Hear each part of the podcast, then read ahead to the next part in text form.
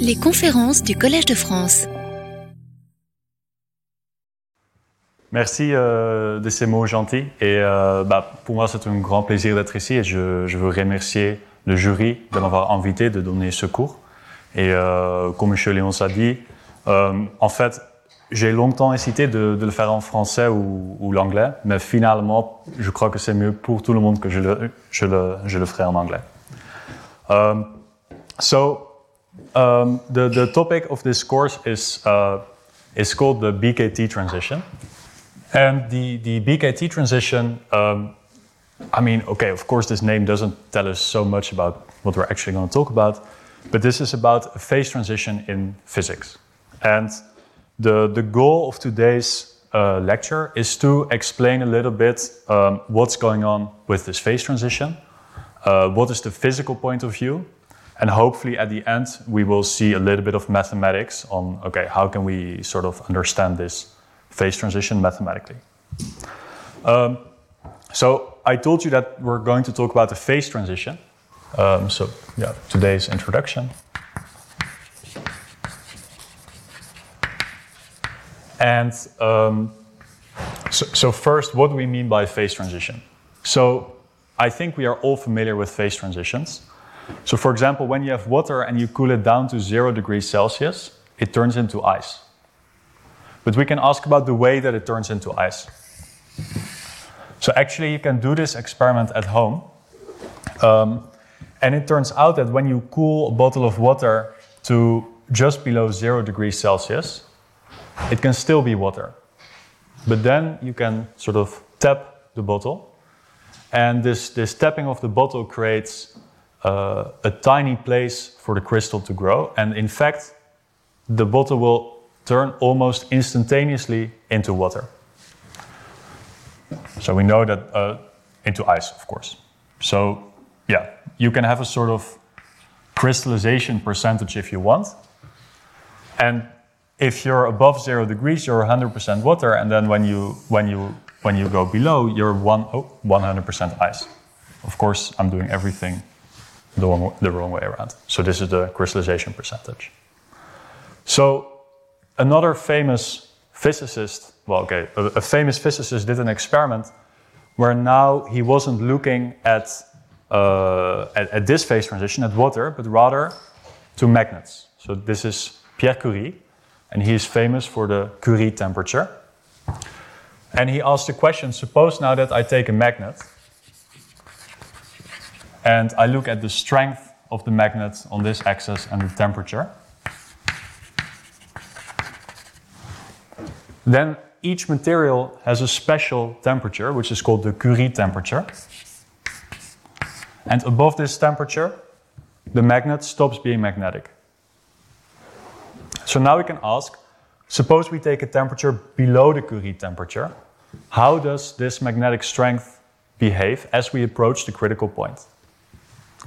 So, in fact, what he established experimentally is that the temperature drops continuously to zero. Okay? So, really, the magnet loses its strength, and when you get to the critical point, you already, you already almost lost all of your force. Okay? So, what I want to stress is that there are many forms of phase transitions in physics, and there are some qualitative differences between them. Here, the phase transition is very sudden, and here the phase transition is somewhat continuous. Okay? And of course, the goal of mathematics is to create mathematical idealized models which exhibit this kind of behavior. So you can start with one model, look what the phase transition looks like, and then you can change the model or make it more complicated in order to model other types of materials or other types of phase transitions. So the model that I am going to present about um, is called the XY model. So what is the XY model? In the XY model, we always start with a simple graph. So a collection of vertices and a collection of edges. And on each vertex, we place a spin. So the spin is a random variable, and this spin points in some direction. So we can think about it as a sort of compass needle. So in a second, I will define rigorously what we mean by the XY model. Um, so in principle, the spins are random, but we introduce a force, and this force makes that the spins that are close to each other, so that those ones, for example, they are next to each other, they want to point in the same direction. So there is some randomness involved, but they also have this preferential direction. Okay? Um, and okay, of course, this is just a small example, but in practice, what we do is that we, uh, as the graph, we take a representation of space. So the actual graph that we work on uh, doesn't look like this, but for example, if you want to model two dimensional space, we, should, we would take a graph like this, where at each vertex, so you put a spin, and then the spins that are next to each other, they prefer to point in the same direction. Okay. Um, so, how do we define this mathematically? Um, formally, we so we have this graph, and we take a family of, of coupling constants. So, this is a family of numbers indexed by the edges. And each number tells us how strong is the coupling constant, how strong is the interaction between those two, uh, those two edges. And formally, we define a probability measure, and this probability measure is defined as follows. If we take an observable A, oh, then its expectation is defined as the integral of A of sigma e to the minus Hamiltonian of sigma d sigma. And then there's the normalization constant. So, um, yeah, of course, I didn't yet define the, uh, the Hamiltonian. So, basically, what happens here is that we have a sort of background randomness. This probability measure is the Haar measure, and it tells us that the spins want to point in a uniformly random direction. And then there's the interaction potential, which kind of tells us that, well, when h is very low, this number is going to be large. And um, yeah, it means that spins that point in the same direction are going to be less like, uh, more likely. So what is the Hamiltonian?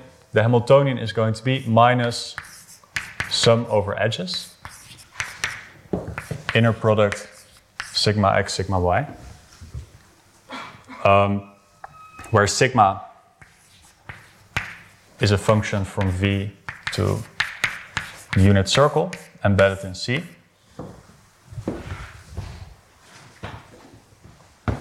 There's the coupling constant. And here the inner product is just defined as the inner product as a subset of this two dimensional space. Okay? So, what it means in this picture is that the configuration sigma tells us that we have a spin at every vertex. So, at each vertex sigma, we have a, a spin, which we call sigma x. And in principle, um, I'll use another color. This is the Haar measure. So this means that in principle, all spins, they kind of point in a uniformly random direction, independently of each other. Right? So for each one, you kind of, well, if you have a real compass, you can kind of imagine that you spin the needle and it just randomly ends up somewhere. And now, what this Hamiltonian is telling us is that we're going to measure the inner product between spins that are next to each other. So if you have two spins that are next to each other, this inner product is going to be big. Now, if you have a big inner product, the Hamiltonian will be smaller. And if the Hamiltonian is smaller, it means that your weight or your Radon-Nikodym derivative is larger. So configurations where spins that are next to each other point in the same direction, they're going to be more likely in this measure.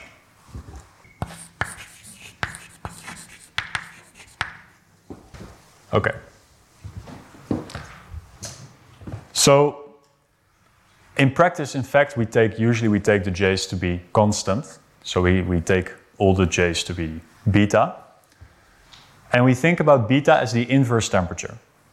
So for example, if beta is zero, if all the jx's are zero, then this thing becomes identically equal to zero, which means that this whole factor vanishes.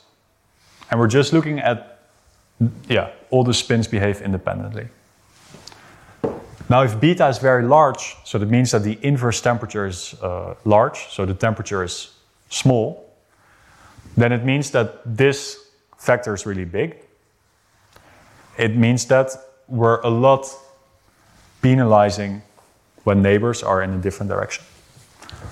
So, for example, if beta equals zero and we take a sample from this probability measure, then we can imagine that it looks something like, uh, well, it's completely random, right? There's no, no correlation at all. And if we take beta very large, then we expect that neighbors point almost exactly in the same direction. Okay? So there's really a difference going on in terms of, well, do your spins decorrelate or do they, do they point in the same direction? Okay? Now, if you put this model on a lattice, like the square lattice, then we call it a spin lattice model. And in this, uh, this case, in fact, we still have some freedom in the definition because we can look at a two dimensional lattice or three dimensional lattice. And in principle, the physical behavior of this model should depend on the dimension of the lattice. And in this talk, in fact, we're going to concentrate on the dimension 2. So we will always work with a two dimensional lattice. So, what, what, what we want to do is to, to well, the ultimate goal of this course is to understand or at least prove the existence of this phase transition, which is called the Berezinski-Kosterlitz-Thouless transition, which was, well, uh, theoretically predicted by Berezinski and independently by Kosterlitz and Thouless. And of course, the easiest way to prove that there is a point where the qualitative behavior changes is to prove that for one value of beta, we have some kind of qualitative behavior. And for some other point of beta, we have a different qualitative behavior. So as soon as we find two points, beta, two inverse temperatures, at which the qualitative behavior is fundamentally different, then this proves that there's some kind of phase transition.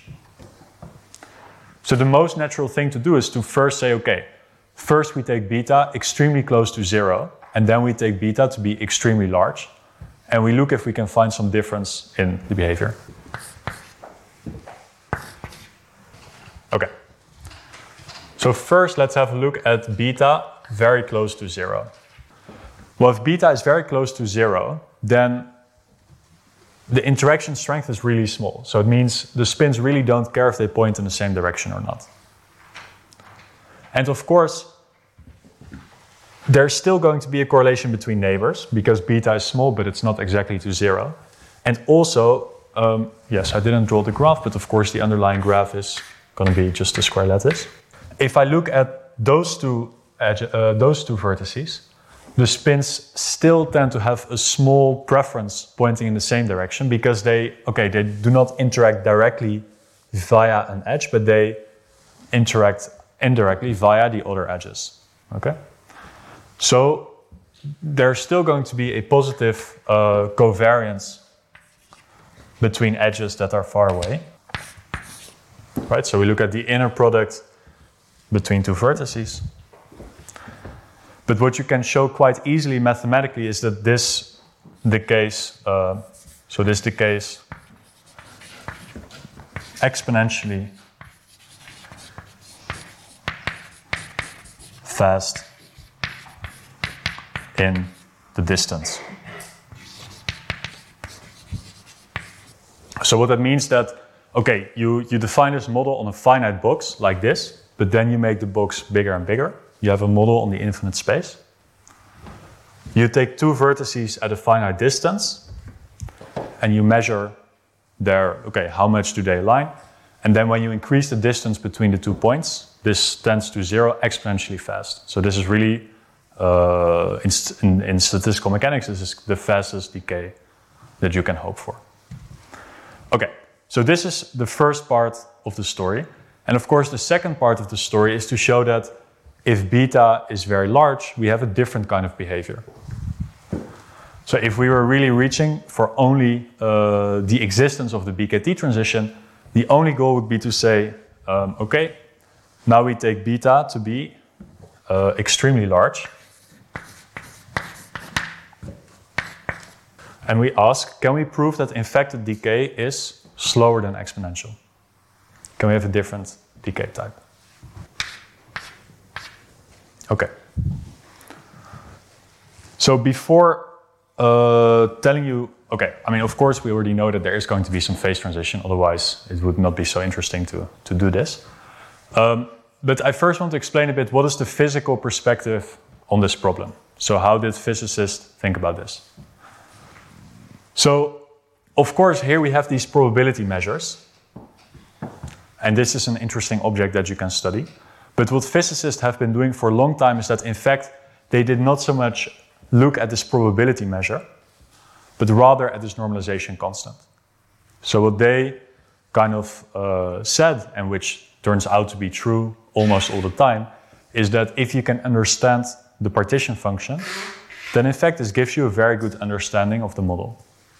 So the partition function depends on two things. It depends, of course, on the graph, and it depends on the uh, coupling constants.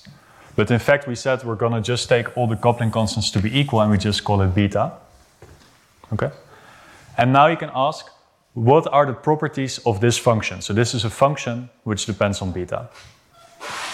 And if you have a finite graph, it's easy to see that this dependence is analytic.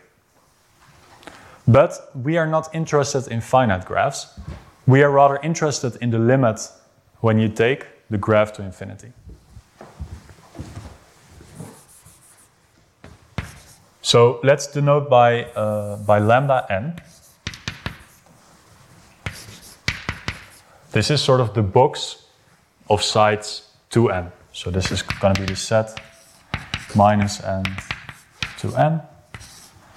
So this is kind of a subgraph of the square lattice graph. And you can look at the partition function on this subgraph. And well, in fact, it turns out that it makes sense to consider the normalized limit of this constant.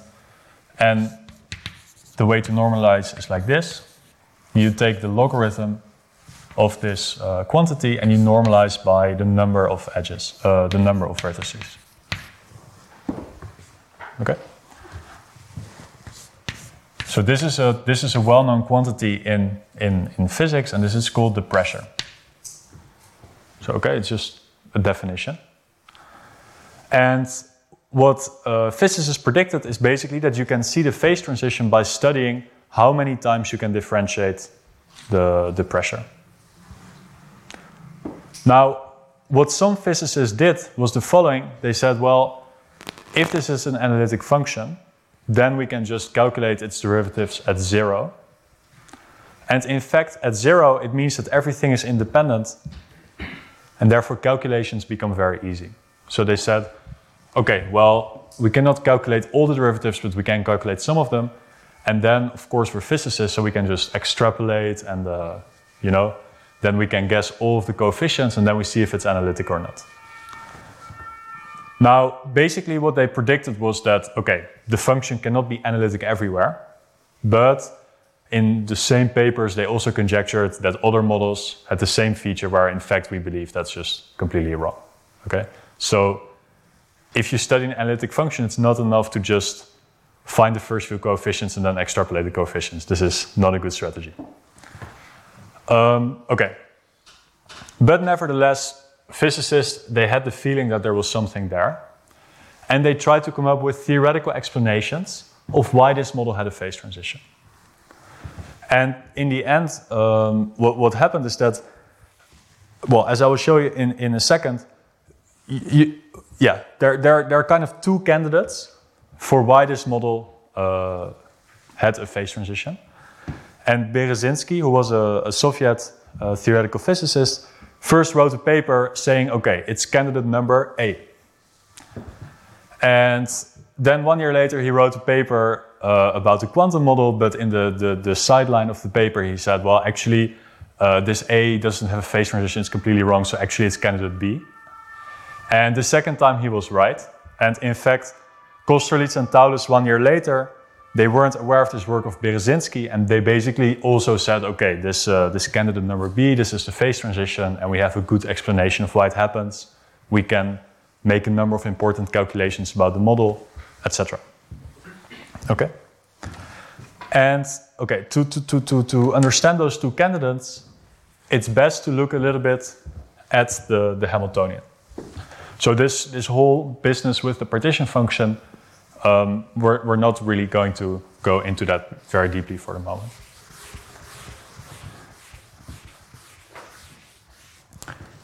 So remember that the definition of the Hamiltonian, okay, let's just completely forget about this J, we're just going to put a beta.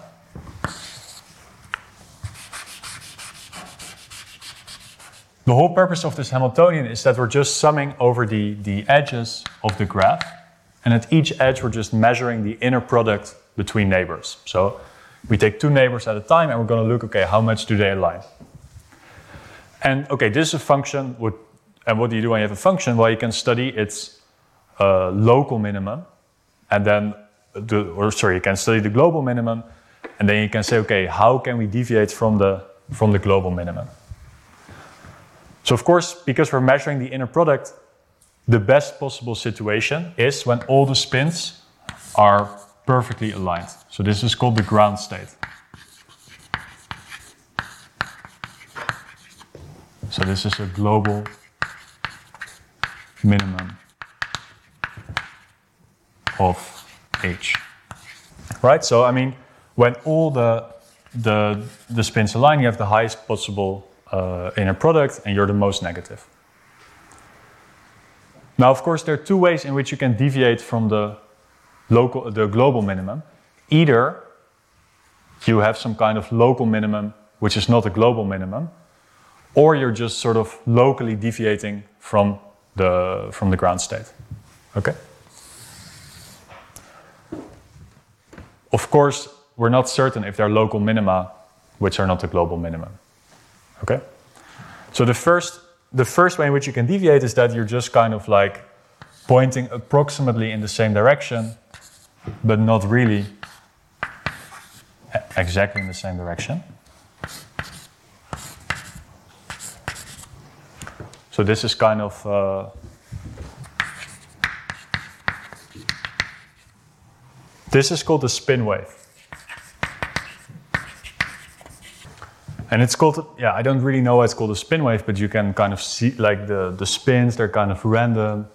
They don't, I mean, in the end, we, we have this Radon-Nikodym derivative, but we also have this Haar measure, so they always want to like have a continuous distribution.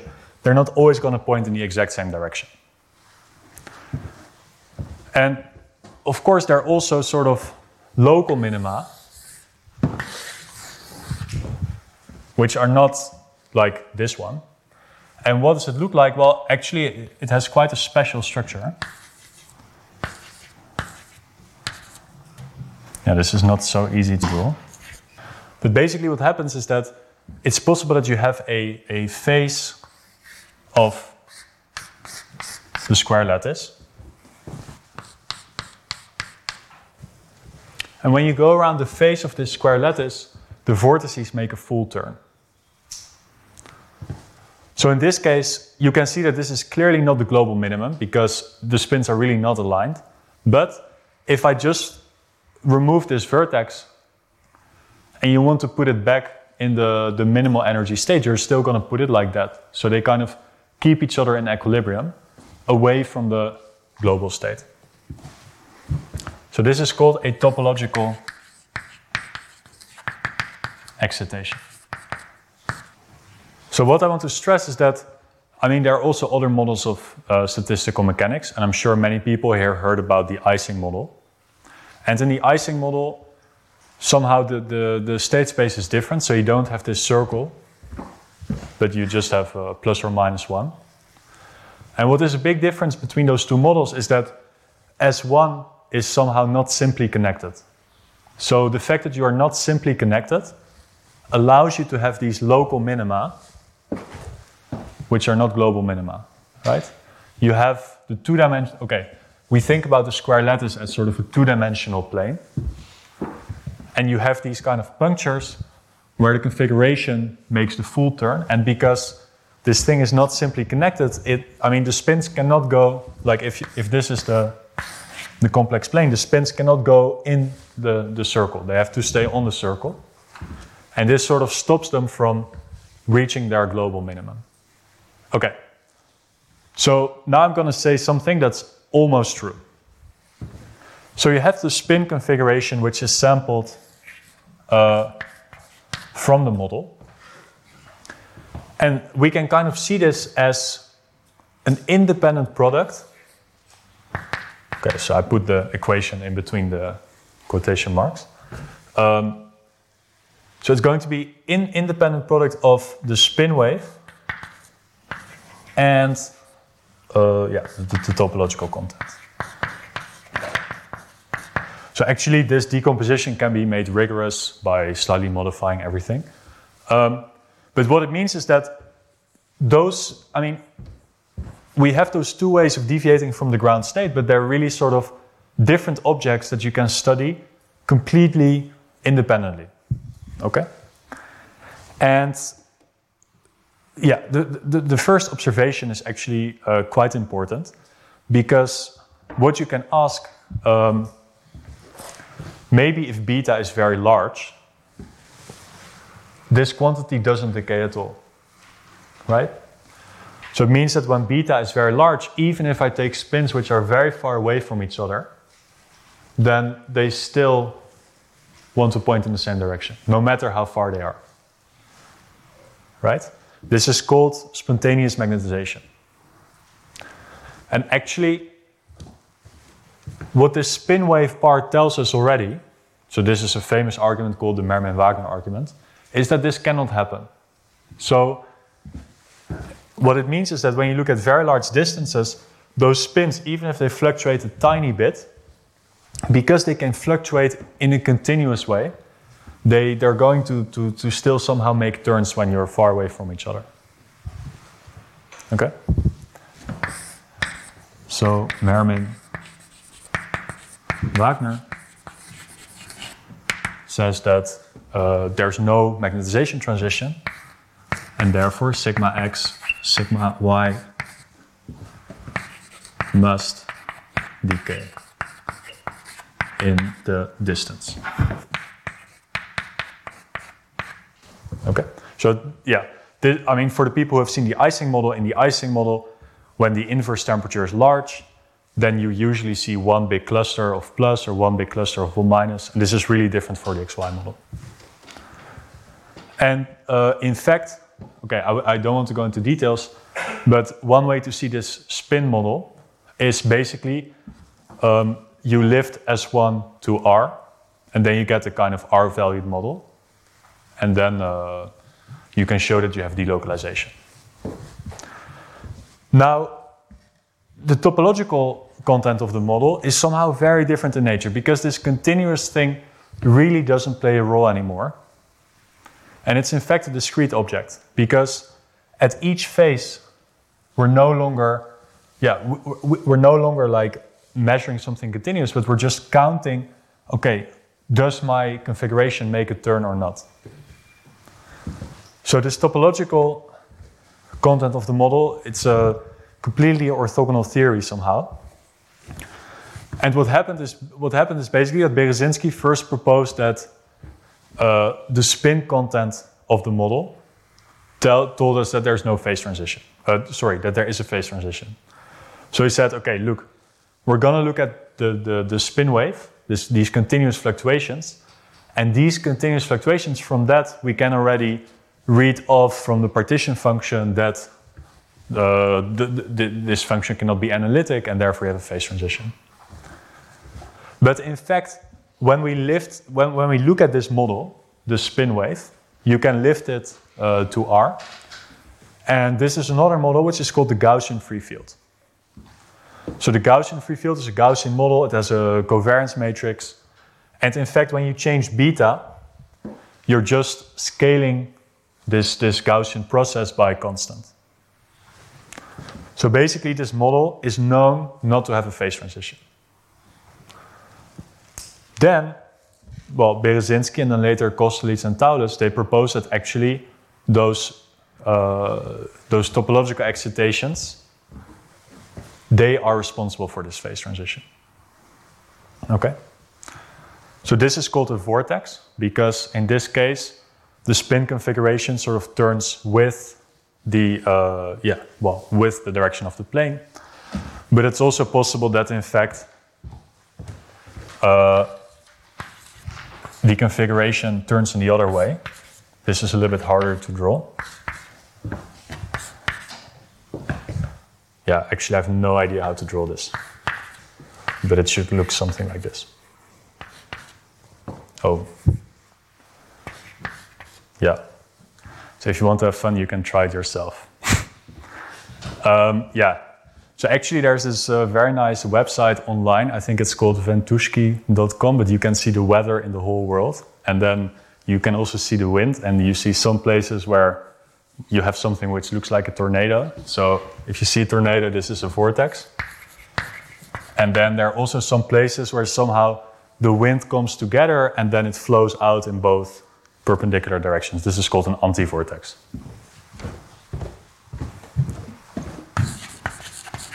Okay? So, well, actually, we can ask how many vortices are there? Well, close to a vortex, it's clear that the configuration is really paying a lot in terms of the inner product, right? It's really far from being in a total equilibrium. So if beta is large, you're really giving a very low probability to things like this. But your space is infinitely big. So of course they will happen with some density, right? They will have like just if you flip a coin a million times, of course you're going to see something like this sometimes. Now, you can ask not only, okay, how do the vortices work, but how do the vortices and anti-vortices work together? And it turns out that a vortex is much less costly if there's an anti-vortex nearby. So if you have a vortex and nearby an anti-vortex, this really greatly diminishes the energetic cost in the Hamiltonian. Now, if, if beta is very small, well, if beta is zero, for example, you really don't care about this effect. And if beta is large, then you care a lot about this effect. So really the, the vortices and the antivortices really need to help each other, otherwise they don't appear. And basically what uh, these physicists propose is the following, namely that when beta is large, the antivortices and the vortices, they're coupled in pairs. Right? So they have opposite signs, you can think about them as particles, and they want to always appear together. Maybe not like next to each other, but really close to each other. And when beta is very small, they just don't care and they just appear more or less independently. Okay? And okay. In general, physicists are extremely smart. So, of course, they were able to predict all kinds of things using this uh, formalism, which we think is true, but still we don't know how to prove it. Um, yeah. By the way, I wanted to do a break at uh, half time, so I'm just going to continue for a bit longer. And if there are any questions, please ask, okay? Because it's nice when. Uh, um, this is a very nice question. So, the. Uh, yeah, here you have the GFF. Okay, so actually we can see it as e to the i times some constant. Let's call it alpha, and then you have the GFF. So here H is the GFF. Right, so you have a real valued thing, and then you do e to the i alpha h. Alpha is a constant which depends on beta, but this dependence is entirely explicit. So if beta is very small, then there's almost no interaction, and this alpha is going to be very large. And if beta is extremely large, then you don't want to fluctuate so much, so this alpha is going to be much smaller. But yeah, like somehow the dependence of this model is completely like uh, right? You're just you're just changing alpha, and it's like uh, so. This this part really has no phase transition, and by this reasoning, just by elimination, the only possibility is that the topological thing is responsible for the phase transition. However, in the end, we're not really going to prove the existence of the phase transition through, uh, through this decomposition. So, in fact, we're going to decompose the model in an entirely different way. And then on the other side, we get another model. And in that model, we're going to prove the phase transition. And then we're going back to the XY model. Okay? So we'll see it in a sec. So, are there any other? Yeah. Uh, so, yeah, like I can try to explain it, but the, the problem is that it's really difficult to draw. um, so, here, what you see is that uh, when you follow the, the phase, the configuration moves in the same way. So there's a certain orientation, which in this case is positive because when you follow the thing, uh, yeah, it looks the same. Well, now imagine that I just flip the plane, right? So I flip the spins on the left and right, but I keep the spin values the same, right? So if I really, okay, if I do the flip, then uh, it looks something like this. This one goes there, right? So it will point that way, that why. Uh, yeah, that's why. that way, right? So I mean, mathematically, there's not a big difference because I just flip the two things. Like they really have the same role. They're just sort of the symmetric counterpart to each other, but just visually it looks very different. Okay? I don't know if it explains your question. But what's important to see is that no matter how we assign the signs, the vortices and the anti-vortices have uh, a sign and it's plus or minus. So they, yeah, you can imagine them as being sort of, if you like the physics intuition, they're sort of charged particles which attract each other. Because when they're closer together, the energetic cost is lower. Are there, are there other questions at this point? Yeah, so uh, I'm going to say what I mean, but I'm not going to prove it. so, what I mean is basically that um, you can create two models which are independent. So, you take independent samples. And if you do this in the right way, then you can create a model here and a model here. And if I take independent samples and I multiply the spins, right? We're just working, we're, here, we're working in this group. Or rather, okay, S1 to the power V if you want. Then you get this model. So this, this is the GFF. Yeah, it's just the GFF, except that you don't look at H, right? H is R valued, but rather you look at E to the I alpha H. Okay. Um, right, so I think I think one interesting uh, detail about this story is that we have this physical intuition and well, we think everything is correct, but somehow the mathematical proof goes via an, a route that's entirely different. Um. So to, to, to see what's going on, we're, um, we're going to do some calculations on the board. But I'm really hoping to try to convince you that in fact those calculations are not so hard in some sense but still so hard that I need to look at my notes. So recall that the definition of the, the Hamiltonian. For the Hamiltonian, we sum minus one half beta times, uh, yeah, I think it was like this. The inner product. And in fact, by, yeah, I mean, the definition of this in the complex plane, this was just equal to minus beta sum over xy 1 half uh, sigma x sigma y bar plus sigma x bar sigma y. Okay? But notice that here we're summing over edges, and we can just as well replace it by directed edges because here we have this symmetry which we can just get rid of. So this is just minus beta x, y in directed edges, sigma x, sigma y bar. Oh yeah, and there's of course the factor one half. Okay. So recall also that we defined that the we define the expectation functional such that when we calculate the probability or uh, the expectation of some observable, this is by definition equal to a of sigma e to the minus 2h beta of sigma d sigma. Okay? And before we are interested in the inner product between two spins, but in general you can put anything here, right? But the most fundamental thing that we are interested in is the partition function. So the first thing that we want to do is to understand the partition function. Well, the expectation of 1 is 1, so then this whole term disappears. So z of beta, this is just equal to e to the minus twice the Hamiltonian, but that is just beta times the sum over the edges.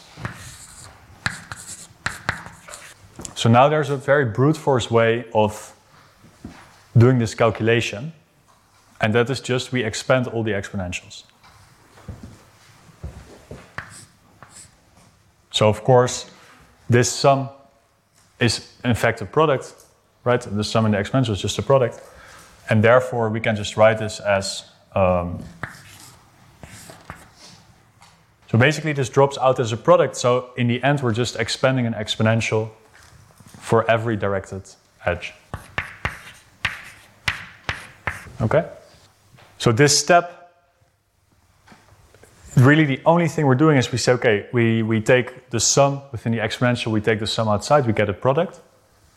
So we have one exponential for each directed edge, and we just expand each, each of those, right? So for each uh, directed edge, we get a number n, and then we take beta to the uh, nxy over nxy factorial, right? And this part of the thing goes inside the integral, right?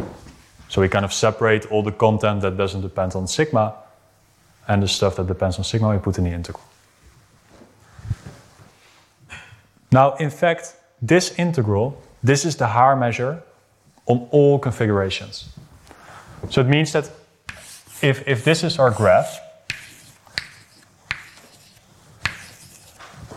then this, this Haar measure, what it does is that it really applies independent spins to each vertex. It's really completely independent. And in fact, the integrand also decomposes as a product over the spins. Right? You can just count, okay, for my vertex v, how often does it appear? And that's it. Now suppose that I have some vertex v, and this vertex v appears uh, k times in this integral. So it's sigma x, uh, sorry, sigma v to the power k. And then I, I, I calculate its random position in this Haar measure, right? So let's calculate, for example, sigma v d sigma, yeah, d sigma. So then what I'm doing, I say, okay, um, I pick a random spin and calculate its average position. Well, of course, its average position is going to be zero.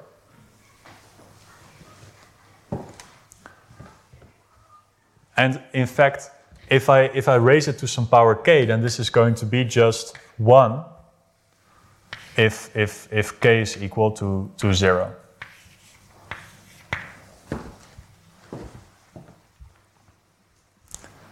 So in fact, because you have an independent product, the only way that this integral can be non-zero is if the integral if the integrand is in fact identically equal to 1.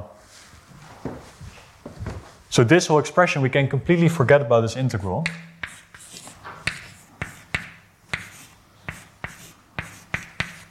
And we just want to, to make sure that all those things uh, they cancel out. Okay? So in fact, um, yeah, how do we count, for example, the number of times that some sigma v appears? Well, it can appear positively if it appears uh, yeah, as a v some other vertex, but it appears negatively if yeah, it appears uh, in the other way. Right, so I'm just going to introduce a new definition, which is called the source function. So this is a function on the vertices. And it just, yeah, well, I will give some meaning to it in a second. Okay? it literally just counts the number of times it appears in one way minus the number of ways it appears in the other way, right? And if this, this source function is identically equal to zero, then we know that we have a contribution of one, and otherwise we have a contribution of zero. Right, so this is very important. Oh. Okay. So what is n? Well, in fact, we say that n assigns a non-negative number to each directed edge. And in fact, we think about n as a random multigraph. Okay? So, okay, what, what we imagine that n is, well, if we fix some n such that this condition holds true, then it's basically a directed multigraph which is sourceless, right? So by sourceless, we mean that at every vertex, the number of arrows going out is the same as the number of arrows going in. Okay? So this, uh, yeah, I mean, this, this condition just naturally appears in this context. Okay. So in fact, we can say a bit more. I mean, okay, I'm a probabilist, and I think some people in the audience are also probabilists. And what we see here is in fact the weight of independent Poisson random variables. Right? So if you have the weight, okay, some constant to the to the n divided by n factorial, this you can interpret as a Poisson random variable. So I'm now going to rewrite this in a slightly different way. This is the same as n of beta. So this is a probability measure with, uh, I will define it in a second, of the event, the d of n is equal to zero. Okay? So of course, what is n? Well, n of beta this is IID Poisson random variables, but not normalized. I mean, if we have a Poisson random variable, then we know that the weight of a certain outcome is in fact e to the minus beta times this. But I just want to forget about the e to the minus beta. We just have a Poisson random variables, but without the normalization. Okay? So it's IID Poisson random variable, not normalized on the directed edges with weight, uh, sorry, parameter beta. So really, if we want to understand this partition function, what we're asking is, okay, I sample IID Poisson random variables on these edges. And now I look at the probability that in fact the graph that I get is sourceless. It satisfies this sourceless constraint.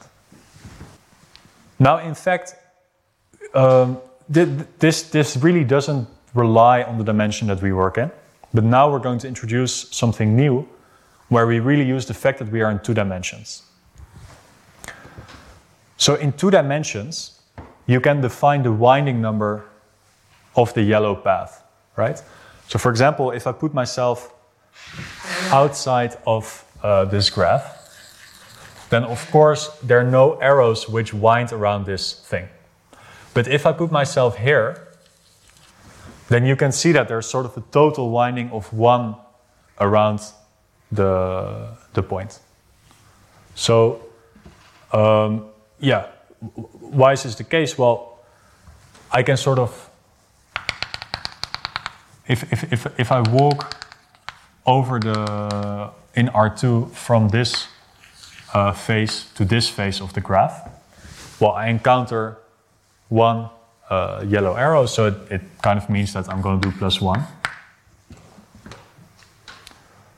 So this kind of defines a height function, but what you want to see is that if you take another path, you're still going to arrive at the same value. So in fact, because you have this sourceless condition, you know that uh, the way you construct this height function is independent of the thing. So just, I'm just going to give some other example. So if we imagine something like this, then here, okay, you see that there's a total winding of uh, zero here. Here there's a total winding of plus one. Here there's also a total winding of plus one, and here there's a total winding of minus one. Right, so for example, if you go from this phase to this phase, there are two yellow arrows which are coming from the right, so it means that you're going plus two. And you can make this picture consistent because of this sourceless constraint. Okay? Now, the partition function of the model is equal to this quantity. But what I can also do is I can look at the conditional measure where I condition on this number. Right? So I look at condition that I see a, a sourceless thing. What does it look like? Yes. Yeah. So I mean, this is not a probability measure. But now when we do the conditioning, we also normalize. Okay? So this is a probability measure. Um, yeah, so what is the definition of this measure? Well, this is just, uh, by definition, m beta oh, of the thing, indicator dn0 divided by, uh, well, it's the partition function, right? So this is the definition of the measure. Yeah. So in this probability measure, n is random and it's it's sourceless, right, by definition. So this function, in fact, becomes a random function. And this is called the height function. So h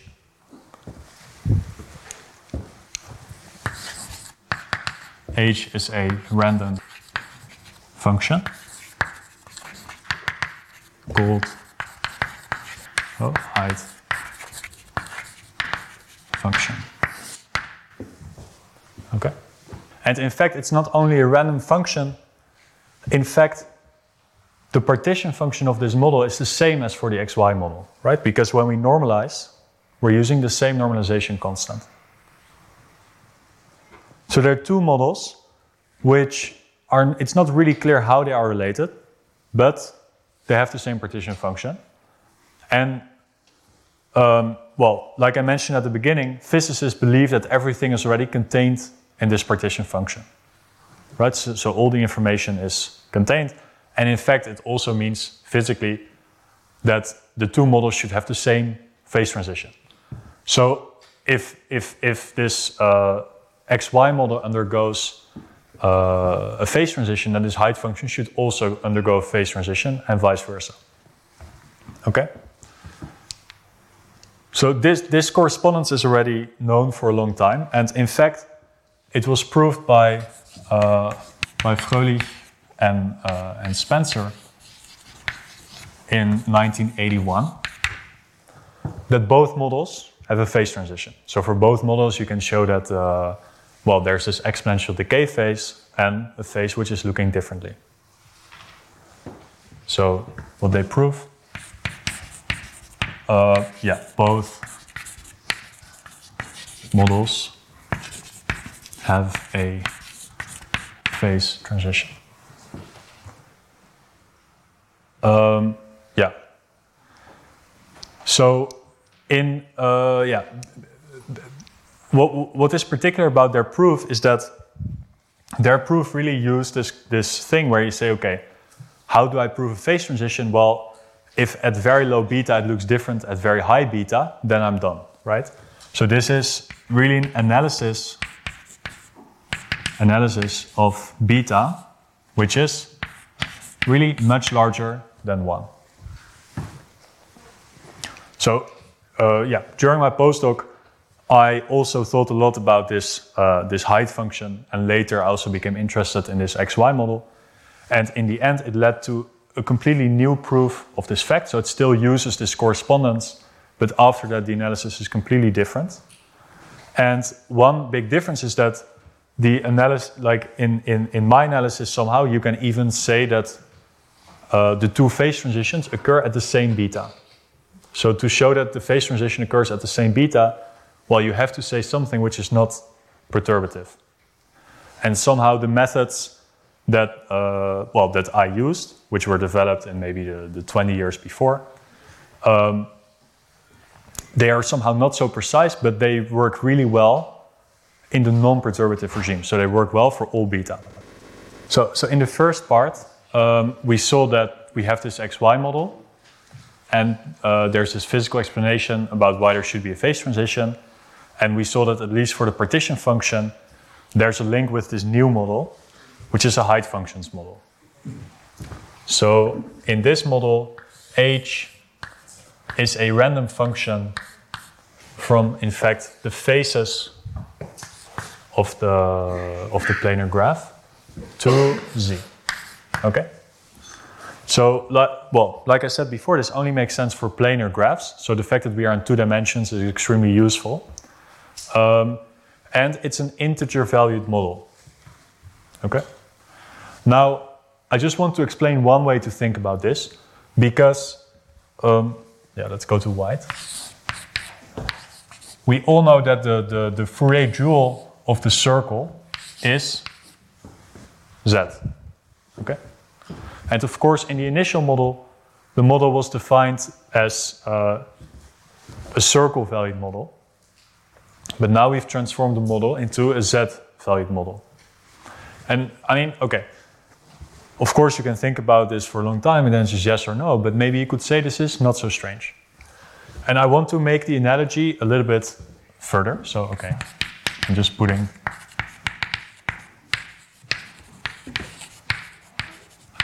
putting it in quotation marks. Um,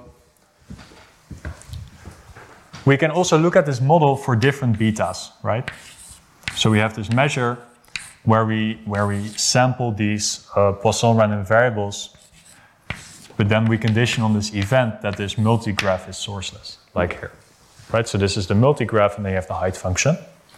Now in the XY model, if beta is very large, then it means that all the spins align, right? So there's very little flexibility in the XY model. But on the side of the Poisson random variables, it means that the Poisson random variables a priori have a very high intensity. So they tend to take very large values. And in fact, what we shall later see for this height function is that this height function tends to fluctuate quite a lot. On the other side, if we put beta very small, then in the XY model, the spins are almost independent. It's a super high temperature. But if beta is small, the intensity of the Poisson random variables is small.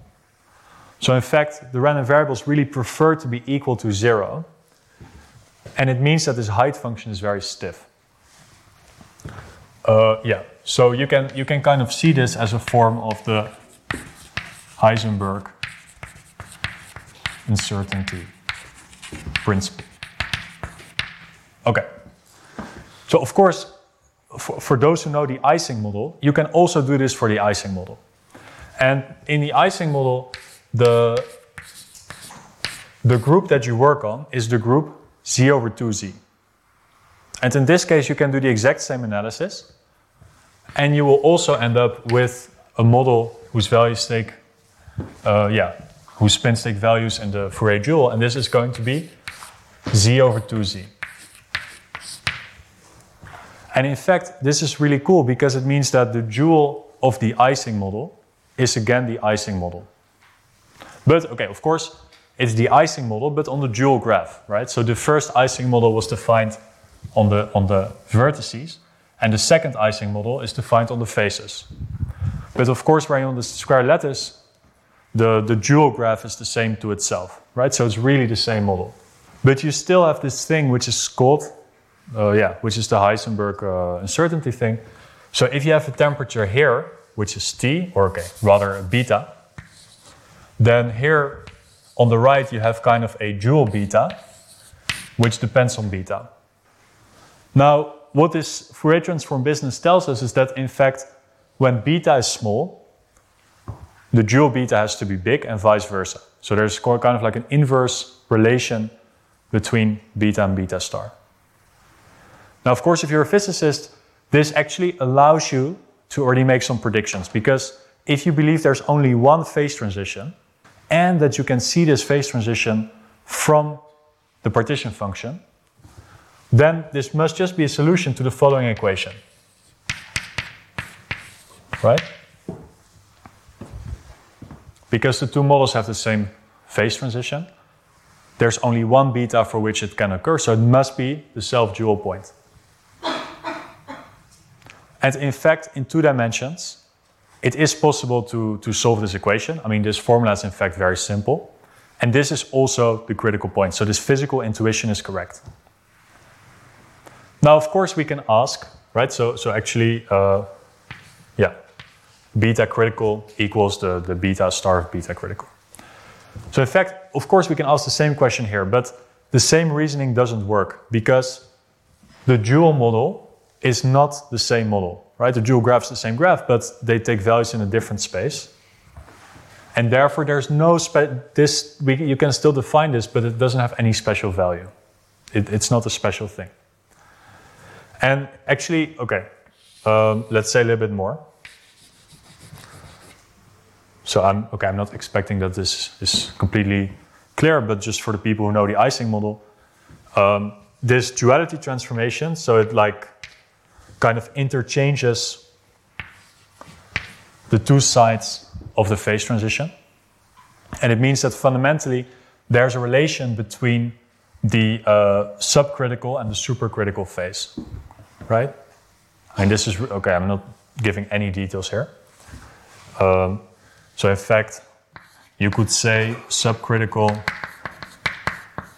So that is that's the phase there. This is a little bit like the supercritical.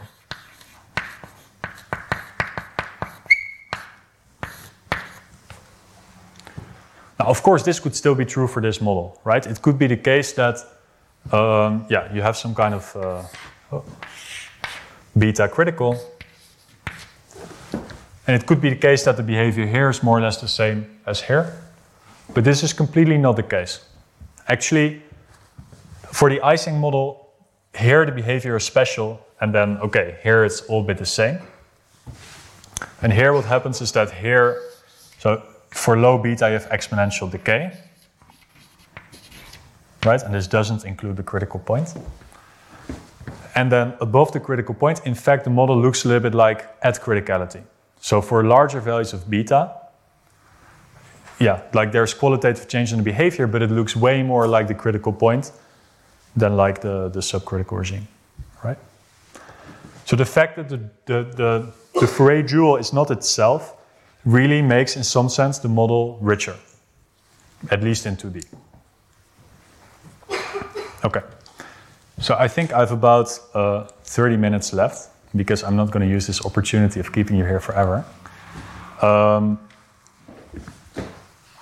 so what I want to do is to explain a little bit like what is in the, yeah, how does the proof work in the very broad sense, and then if there's some time, I will, yeah, I will start explaining a little bit uh, what's going on.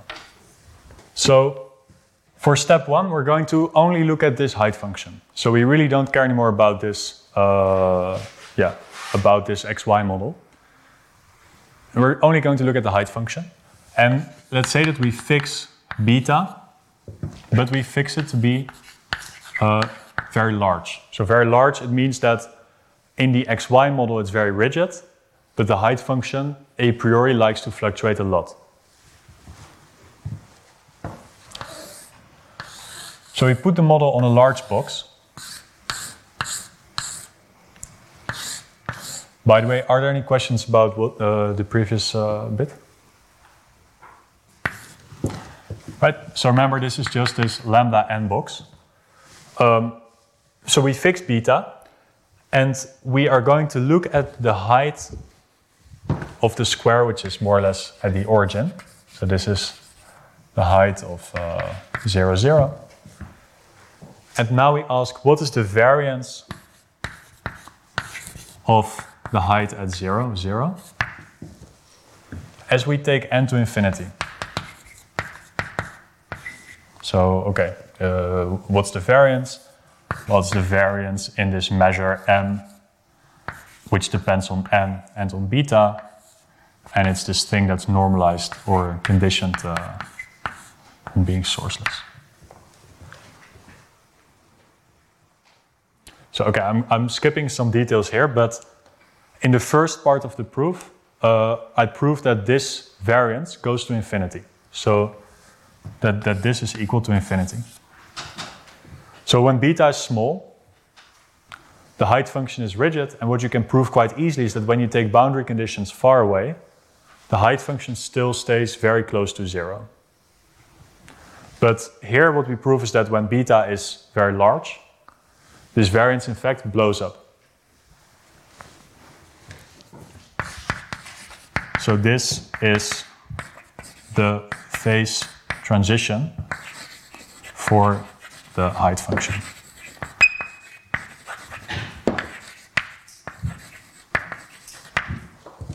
So for low beta, uh, this this this ver okay, let's let's give this a name. Uh, yeah, so let's call it maybe m, which only depends on beta. So it's really the limit of this variance. So for low beta, m of beta is smaller than infinity. And for large beta, m of beta is equal to infinity. So for the, for the people who know the Gaussian free field, if we are in this regime, it's expected to converge to the Gaussian free field. This is really not proved, except in uh, some very specific cases. Okay, so this is the first step. So we have established the, that there is a phase transition in the height function model. But of course, we care about the xy model, right? We want to show that, in fact, we can use this theory to say something about the xy model. So, um, yeah, actually, I, I, I, did my entire PhD on height functions. So, height functions are my bread and butter. Um, and well, when I found this result, in fact, um, I, I, I didn't, I liked the result, but I didn't know if it had applications.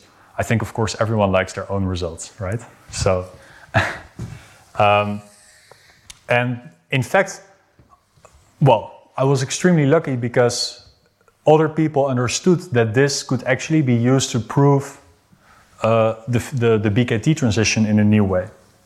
So there were two teams, uh, Aizenman.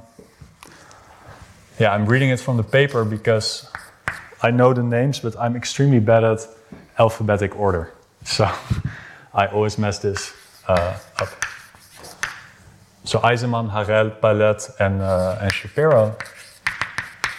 And then at the same time, Van Engelenburg and, and Lis. So, okay, this is uh, 2011. So, what they proved independently is that if you have the delocalization of the height function, then it implies that this uh, XY model is in what we call the polynomial decay regime. So it's not magnetized, but it's also not exponential decay. So they proved that you have this one-way implication. And okay, it means that, yeah, there's some relation between the critical beta in the two models. Um, yeah, but in the end, what I was able to do, I was able to go a little bit further by proving that in fact the phase transition happens at the same point.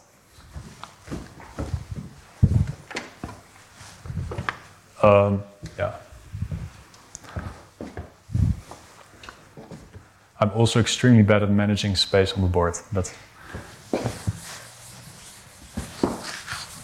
so step two.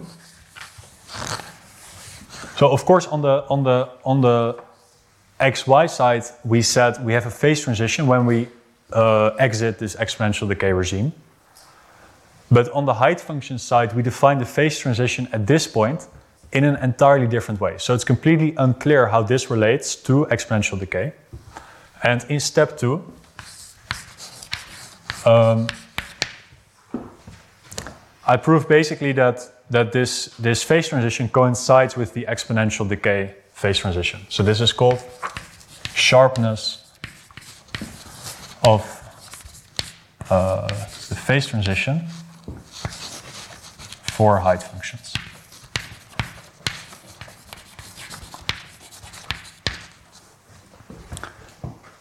So what does that mean? It means the following. If, if this function is localized, so as soon as you go far away, uh, then the variance still doesn't blow up, right? The, the, the height function is so rigid that it always likes to stay close to zero. If this is the case, then,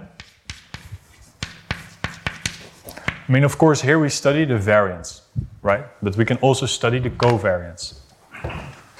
And the covariance, which depends on n and beta of hx and hy,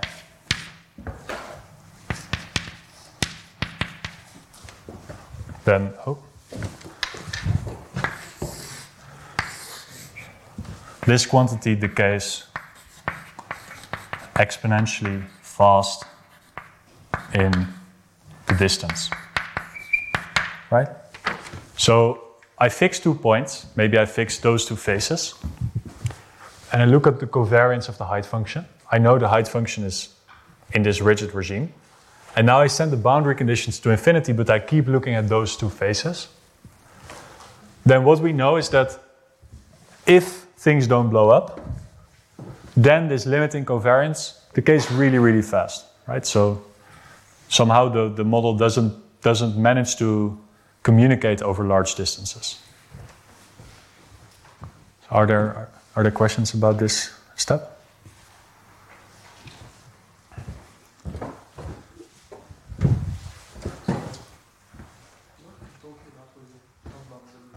boundary conditions. Yeah. when you are looking at this way. So by boundary conditions, in this case, I just mean the size of the system. Right? So it's just this n. No, so I mean, in this model, the, the boundary conditions are kind of naturally zero because in this definition of the height function, I look at the winding number uh, of this multigraph. And by definition, if you're not surrounded by the graph, your winding number is zero. And then when you're in the graph, you're just counting. Uh, does, does it answer your question? I mean, okay, I mean, I didn't really want to go in the details of the height function, but you can really think about it as having zero boundary conditions. Sorry, something like, how do you know that below a critical value it's going to behave the same way and above the same? Because you could have two points where it behaves differently, but how do you know this? Yes. Yeah, so this is a very good question. Um, in fact, we have now two models, so we can ask the question for both models. For the XY model, there's a monotonicity, which tells you that the, the, the covariances are always increasing. And this sort of defines the, yeah, the critical point. On the height function side, we don't have this monotonicity, but it follows as a corollary of basically what I'm going to present now. Um, yeah, so what is the last step?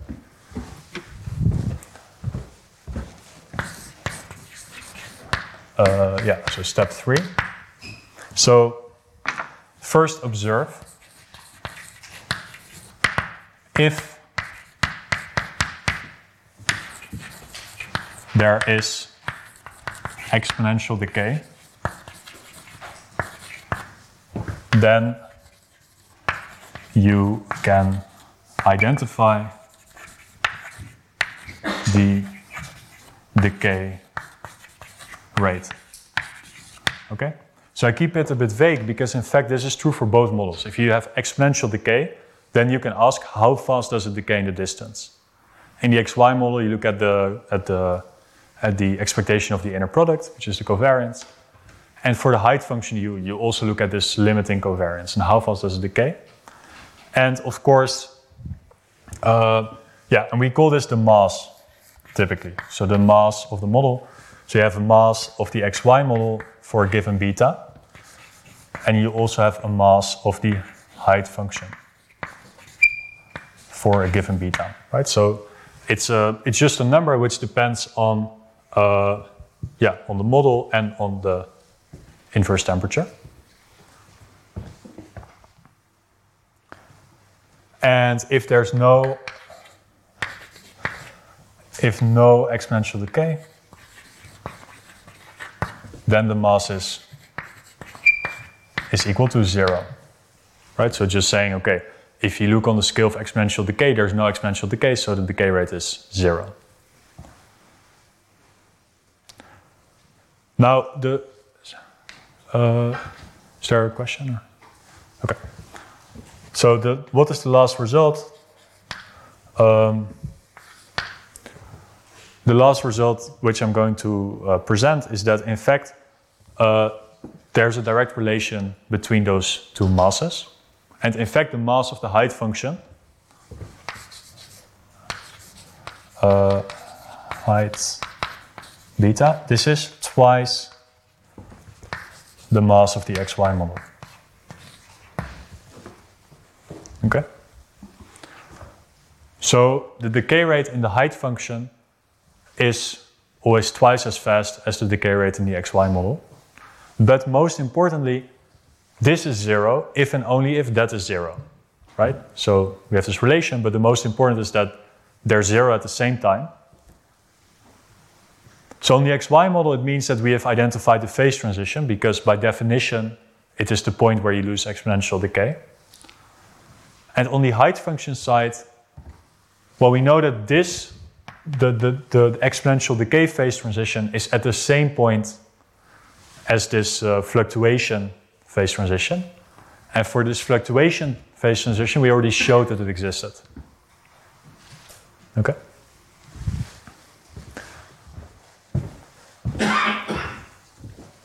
So the, the first step together with any of those two articles tells you the existence of the BKT transition. But in this second step, you get a better picture of the phase transition on the height function side. And then by doing a, a different kind of analysis on those height functions, you can show that, uh, yeah, the phase transition must coincide. So I think one important comment to make is that, um, yeah, physicists in, in the beginning really approached this problem through the partition function. And in fact, we also saw that the partition function plays an important role in understanding the relationship between the two models. But in the end, nowhere in these results we say anything about the, about the, the partition function. So we really establish the phase transition as okay, there's really some qualitative change in the probabilistic behavior of the model. Um, of course, we would like to say that we can also see this on the level of the phase of, of the partition function, but at the moment, uh, yeah, we don't have an idea on how to do that. Okay. So, are there any questions about this uh, this proof overview? So um, that's a very good question because I only focused on large beta in, the, in, in what I said before. Um, like the arguments to show that for low beta you have this flat behavior or that it's completely decorrelated. This, those are not super easy arguments, but it's now kind of standard. Um, so you have the Peierls argument on the height function side, and then on the xy side there are certain correlation inequalities which tell you the result. So when you do all this machinery, you will also get this, but it's more as a side sort of side uh, thing rather than uh, yeah. But yeah, for, for small beta, so it means that the XY model is very decorrelated and the height function is very rigid. Here you can, uh, yeah, it's quite straightforward to prove that, that things are sort of flat. Yeah, so um, the height function that you get, I mean, I completely didn't give like a nice definition of this height function. But it's quite easy to write down a good definition of the height function. And this we're also going to do next week. Um, so yeah, there's, a, there's another way which is much more simple to define the height function. And then you can see that this height function has certain nice properties, uh, etc. And then you can do this Peierls argument where you say, well, it's very costly to have a height difference. So in the end, there won't be uh, large patches where I'm non-zero. Okay. Um, yeah, by the way, I didn't mention it, but um, I also I'm trying to write some lecture notes and put them on the website. Uh, so it's just my personal webpage. Um, yeah, everything that's presented today is already on there, and I try to update them uh, every week. Okay, so yeah, I think the the step which I like the most is the first step, And this is the step which I'm going to try to present next week. Um, and in the remaining time, and probably the beginning of next week, I'm going to explain some important tools which are going into this proof. So this is, uh, yeah, machinery which has been around for quite some time. Okay. So, um, let omega denote a partially ordered set. So we say, oh, a measure, so actually it's a, a probability measure, satisfies the FKG inequality if uh, yeah okay let's call it let's call it p or yeah let's call it mu actually. If uh, mu of fg i'm going to explain this in a, in a second is larger than mu of f times mu of g oh. for any uh, increasing bounded functions f and g. Okay? So we have a uh, partially ordered set. I'm, I'm going to make this very concrete in just a second. But we have a partially ordered set, and we have a notion of increasing functions. So it means uh, f and g are functions from omega to r. And we have a notion of increasing functions. And now we say that we want increasing functions to be positively correlated. So FKG stands for three mathematicians. So they are uh, Fortuin. Cool.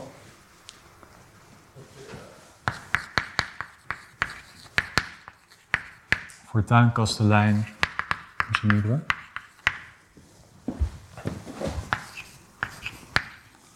Um, yeah, so what, what they did was that they wrote an article where they explained how you can derive such an inequality. So suppose we have some mu, then they were able to say, okay, if, if mu satisfies these conditions, then you satisfy this inequality. And it's important to mention that uh, actually before this, this inequality was already proved for a smaller class of measures. And in this case, it's called the Harris inequality. So I mean, okay, now everyone in the field kind of calls it the FKG inequality, but uh, yeah, you could also call it the Harris Fortuin Kasteleyn Ginibre inequality if you want. But okay, we stay with the what is being done historically. Um, okay. So what does this mean, for example? Um, so suppose you take this height function. Then uh, what we said, okay, we take a very simple example. We take this as a graph. We say that sort of, uh, yeah, you sample the Poisson process, etc. And then you, you, you ask, okay, what does this height function look like? So in general, for the Poisson process, uh, the neighboring things don't like to be far apart, right? So if you have two neighbors, if here the value is plus 1000 and here it's minus 1000, then it means that there are like 1000, uh, no, 2000 arrows going down at least, right? So every time you make a large height difference, you really force there to be a lot of those Poisson edges. So what does this mean? This means, for example, that if this value is high, I also expect that this value is also high. And what you can prove, for example, is that um, yeah, if we have this m measure, so okay, I'm just for I'm, I'm not going to write a conditioning event, but if I if this is the phase one and this is phase two, then the height at phase one, height at phase two, this is greater or equal than mn beta h f1 mn beta of h f2, right? So it means I'm just taking the expectation of some uh, random variables, right? So omega is the set of all height functions. This is just a random variable which takes a height function omega and assigns it a real number. And now, well, what I'm kind of claiming is that in this case I have a positive association. Okay? So, in general, this FKG inequality is an abstract way of thinking about increasing functions until they're positively correlated. And it turns out that this inequality um, does not, in general, give you uh, extremely precise results quantitatively, but you can use it extremely well to get qualitative results, even at the transition point. So, for non perturbative theory, this inequality is extremely important. Okay? Um, yeah, so yeah, actually, I mean, in the proof I had three steps, but in the in the lecture notes I will have, I think, four sections, and the first section will just be about this inequality. Okay, so I want to explain some results, and I could explain them in the largest generality, but rather I would like to explain them in the context of percolation. So this is really a different probabilistic model, um, which is very simple. We start again with the square lattice. And now we're going to color every vertex uh, yellow or red, right? And we color, color them in a random way. So with probability p, we're going to color them yellow. And with probability 1 minus p, we're going to color them red.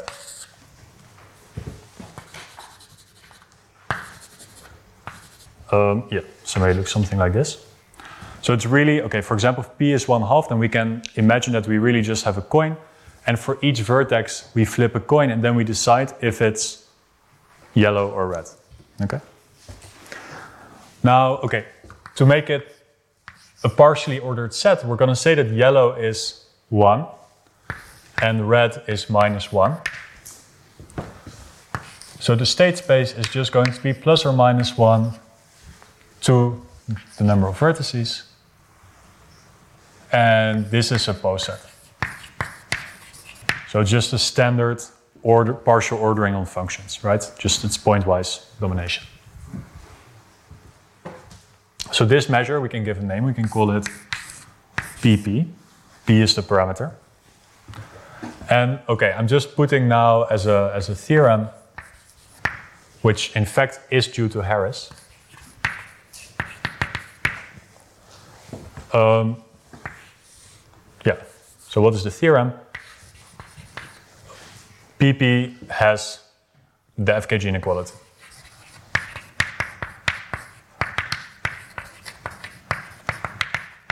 Okay, of course, he didn't call it the FKG inequality because actually his paper was published before, but just for yeah, clarity, I will call it the FKG inequality. And let's look at some examples of increasing functions. Okay? So, for example, I can look at the indicator of the event. Uh, I can walk from left to right using yellow. Okay? So I claim that this, this function is an increasing function. So why is it an increasing function? Well, suppose in fact that I can walk from the left to right using only yellow steps.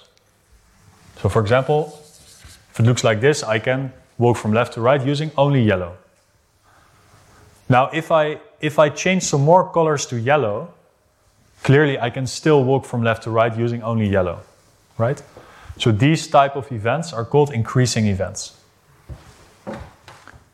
And the Harris inequality tells me that if I take two increasing events, then uh, they are positively correlated. Okay?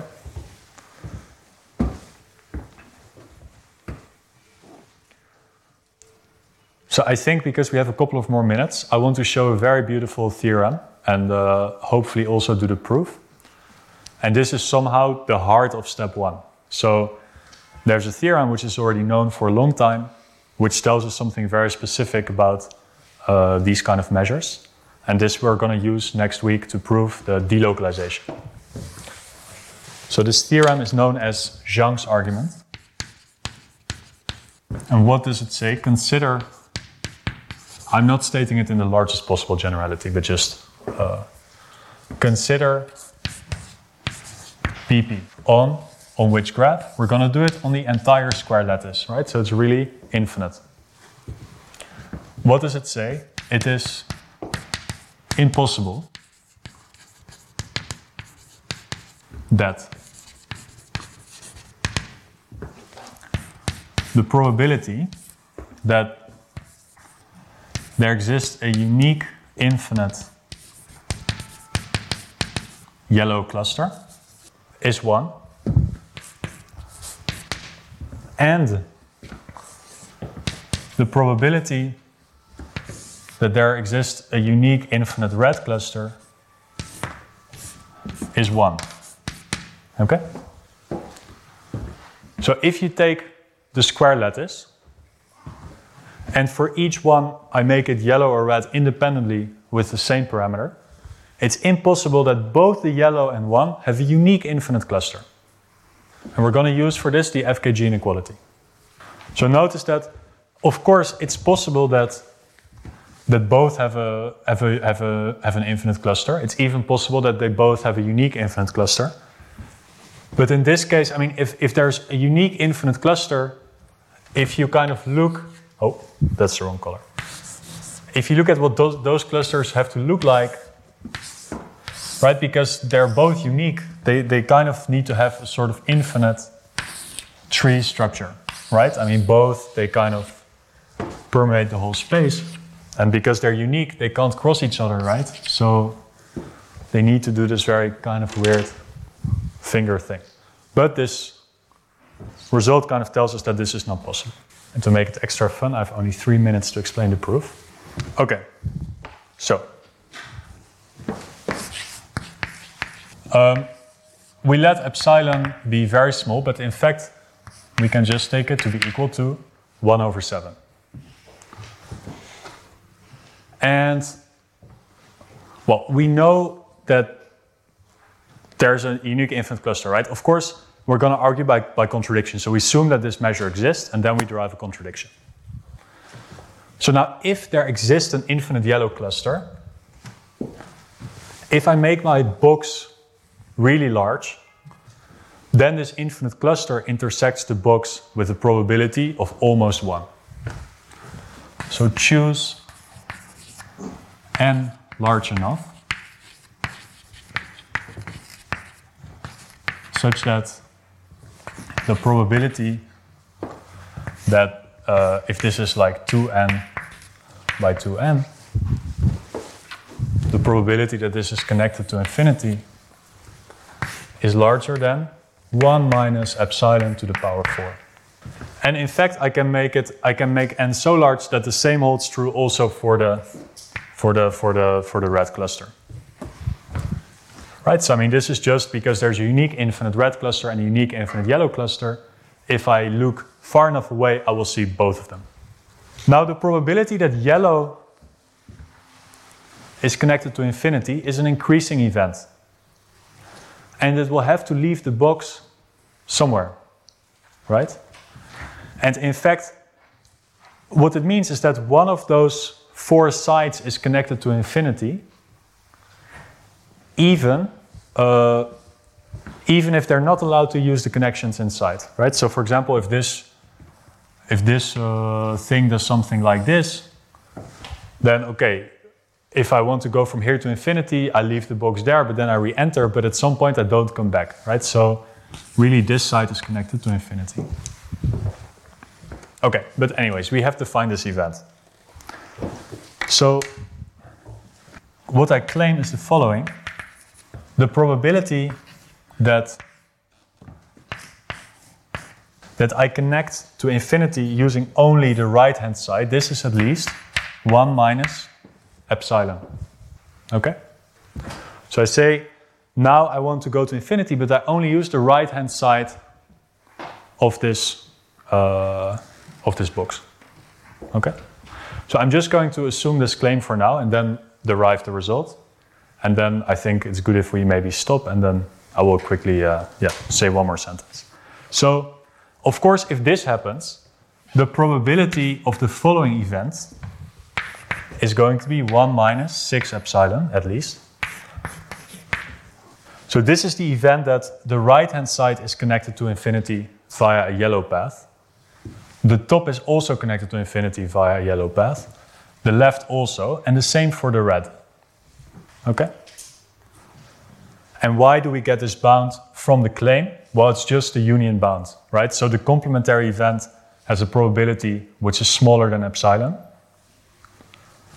Well, we're doing six things here, so we just get six times epsilon. So this is equal to 1 over 7, which is strictly positive. However, we know that those, there's one infinite red component and there's one infinite yellow component. But if you look at this picture, there's no way to connect those components without crossing, right? I mean, remember, we're on the square lattice, so the yellow component cannot cross the red component. But now if I'm trying to connect, like, okay, maybe I could try to connect, like, okay, maybe this is connected uh, here, but that's a contradiction, right? Because this component is infinite. We can try to connect it on the inside,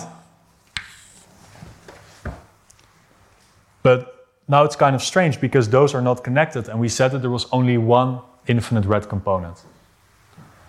So what you see is when you have this event, there's no way of connecting all the red and all the yellow without creating multiple components.